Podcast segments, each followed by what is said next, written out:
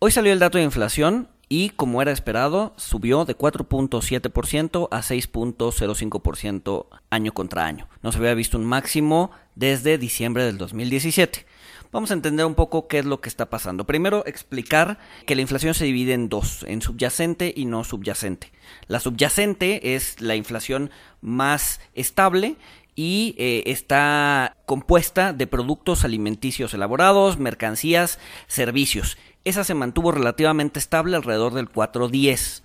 Sin embargo, la que presionó la inflación fue la inflación no subyacente, la cual tiene en su composición productos alimenticios no elaborados, es decir, productos agropecuarios, jitomate, arroz, maíz, etcétera, etcétera, y productos energéticos, es decir, todos los derivados del petróleo. Esa inflación estuvo por encima del 12% si lo comparamos año contra año. Se ha estado hablando mucho de que eh, el efecto que estamos viendo en inflación se debe a un efecto base. ¿Qué quiere decir esto? Que es un efecto que venimos cargando desde marzo del año pasado. Recuerden que marzo y abril del año pasado fue bastante deflacionario. Eh, vimos inflaciones bastante, bastante bajas por la reducción en la actividad económica. ¿no? Entonces, eh, en el momento en que sacamos a esa observación del cálculo 12 meses, es decir, una vez que estamos en abril del 2021, sacamos abril del 2020, que fue muy deflacionario, pues entonces tiende a rebotar un poco la inflación por temas aritméticos. Eso se refiere a un tema base. Sin embargo, eh, haciendo un ejercicio un poquito más profundo, podemos intentar eliminar ese efecto base, eh, agarrar el promedio histórico de los últimos 20 años de la inflación de marzo, abril, mayo, junio y asumir que en 2020 no hubo este efecto base.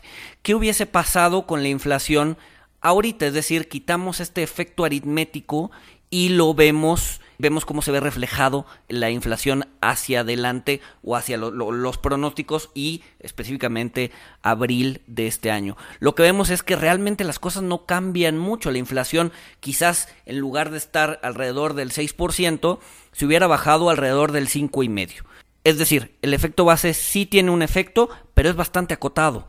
De tal forma que eh, podemos observar que sí hay un tema inflacionario detrás. Es decir, si no hubiéramos tenido una inflación bastante baja el mes pasado, el, año pasado, de todas maneras, hoy estaríamos viendo un proceso inflacionario importante.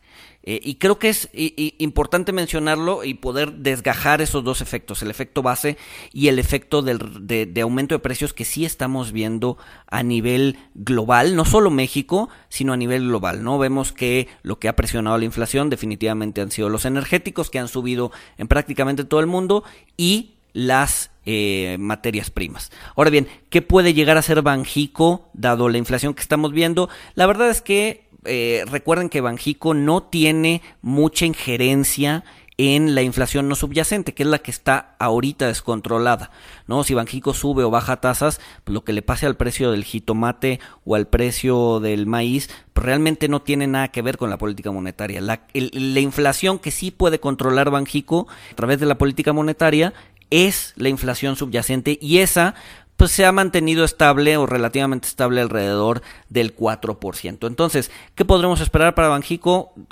Dado la inflación que hemos visto ahorita, pues la verdad es que eh, nuestro escenario base es que mantenga su tasa en 4% el resto del año. No lo vemos subiendo, no lo vemos bajando, eh, sin embargo, más bien lo vemos manteniendo el nivel de tasa actual alrededor del 4%.